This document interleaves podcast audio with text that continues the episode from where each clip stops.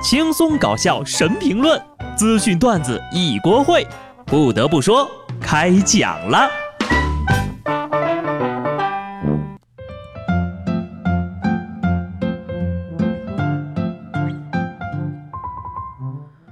Hello，听众朋友们，大家好，这里是有趣的。不得不说，我是机智的小布。每次一到礼拜五呀，那感觉就跟要解放了一样。毕竟从学校出来以后呀，就再也没放过什么长假了。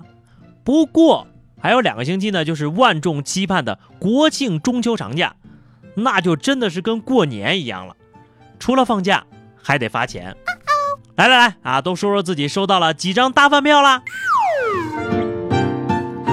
下面这个厉害了，国庆八天参加六场婚礼，就问你怕不怕？这事儿呢，发生在二十五岁的妹子小肖身上。毕业三年，国庆呢本来打算回家好好休息一下，谁知道却接到了六场婚礼的邀请，份子钱就差不多四千四百了，比他一个月工资还高呢。心疼这姑娘三秒钟，一二三，好的，继续说啊。有时候呀，这不结婚不可怕，可怕的呀是那么多份子钱收不回来。大胖就说他自己现在想结婚的唯一信念就是把份子钱给收回来。不过，首先你得找个对象啊！我觉得啊，就结婚这份子钱，其实就是变相的跟单身的人征税呀。在此要提醒大家，如果说哈有一个老同学突然来找你，那肯定不是因为想你，而是因为他要结婚了，或者是他的孩子要过满月了，要么他要跟你借钱了。所以，超过一年没联系的。结婚呐，就别叫我了，我还挺忙的。等下次你结的时候，我再抽空去。想想你都不觉得尴尬吗？平时那头像躺我好友列表里都快落灰了，朋友圈连个赞都不点，动不动还来个没事该清一清好友列表了，不清不知道，一清吓一跳。结果到了需要捧场送钱的时候，又笑嘻嘻的找上门来，谁给你的勇气啊？梁静茹吗？我有一个小小的建议啊，大家可以试试。现在不都流行互联网加吗？其实这婚礼啊也可以结合互联网。你就结婚的时候搞个直播，亲朋好友愿意去现场就去现场，懒得去呢就在直播软件上看。礼金就通过打赏来给，关系好的多打赏点，关系一般的就少给点，要么就不给。怎么样？是不是非常符合？有钱的捧个钱场，没钱的捧个人场的中华民族传统美德呢？结婚呢，本来是新郎新娘两个人的事情，但是对于很多人来说呀，一场婚礼代表的是男女双方各自家庭的面子，亲友之间未来多少年相处的基石，以及结婚花了这么多钱，一定要抓紧一切机会捞回来的决心。当然了，现在还是有很多想得开的年轻人啊，不再执着这些老习俗了。结婚呢，就是简单的请一些亲朋好友谢绝份子钱，还有旅行结婚的，只领证不办酒席的，自己舒坦，亲朋好友也方便，大家都不用那么累，更不用花那么多冤枉钱。我就多嘴问一句啊，如果是你不熟的人邀请你参加他的婚礼，你会去随份子吗？下面跟大家介绍一位戏精。哈尔滨一男子吃了十块钱的饭后直接走人，被老板拦住了。他说自己是韩国人，没带钱。老板随后报了警。面对民警的询问，男子支支吾吾的说不清楚话。我我的钱包包不知带在我身上。哟，演的还挺像哈。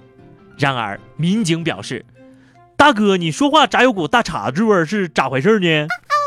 最终，该男子承认他是外地来务工的。随后被警方送到了救助站。明明是高粱，你装什么棒子呀？句尾都没有思密达，一听就知道不是韩国人。我教你一句吧：前轱辘不转后轱辘转，让我走吧，思密达。这个才是纯正的韩国话。不过你说自己是韩国人就不用给钱了？谁惯的你呀？啊？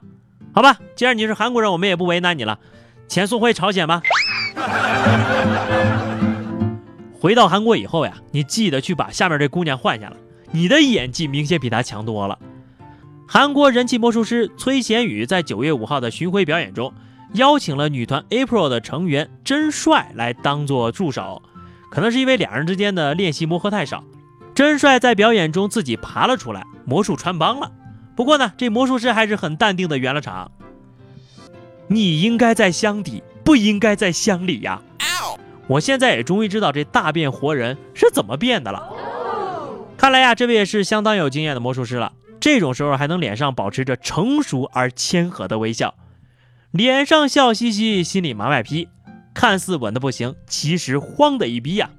不过咱们换个角度来看啊，你就把这个当成是魔术解密，就豁然开朗了。之前不是跟大家聊过那个给台风起名的事儿吗？现在可以开始行动了啊！九月十三号到十八号，中央气象台将开展第一轮“我给台风起名字”的活动，明确将台风命名权归属公众个人，要求两到三个汉字，朗朗上口，易于传播，不能使用商业品牌名称，无不恰当含义。我早都给你想好了，野子，吹呀吹呀，我的骄傲放纵。思思也说了一个名字，东风、南风、西风、北风，不如就叫红中。大胖表示，还是叫梅超风吧，带劲呐。节目的最后是一条重磅的招募信息，扎克伯格要给宝宝招保姆了。这信息里面说呀，需要能说中文的婴儿保姆，十一万到十三万美金的年薪，约合人民币八十四万。上五天班，休息五天，包含全套的医保、牙科和眼科保健，以及一切科技公司等同的福利。这条消息呢，迅速从招聘网站一路炸锅到硅谷华人的朋友圈。我也想去试试，这中文倒是没问题，还可以附赠多地方言，但是英文，这个要不年薪砍一半，四十二万，您看行不行？好的，下面是话题时间。上期节目我们聊的是给自己一个不买苹果的理由啊。除了百分之八十的听众留言表示没钱以外，听友五毛节操要不要？他说了，为什么要买？我感觉我的八八四八挺好用的呀。小伙子，跑得快不一定赢，不跌跟头才是成功。向欠揍的人生致敬。好的，咱们本期话题聊一点什么呢？哎呀。就吐槽一下今天说的这些新闻吧，因为到周末了，我实在想不出什么好玩的话题了。主要呢，我得花功夫准备一下应聘保姆的资料。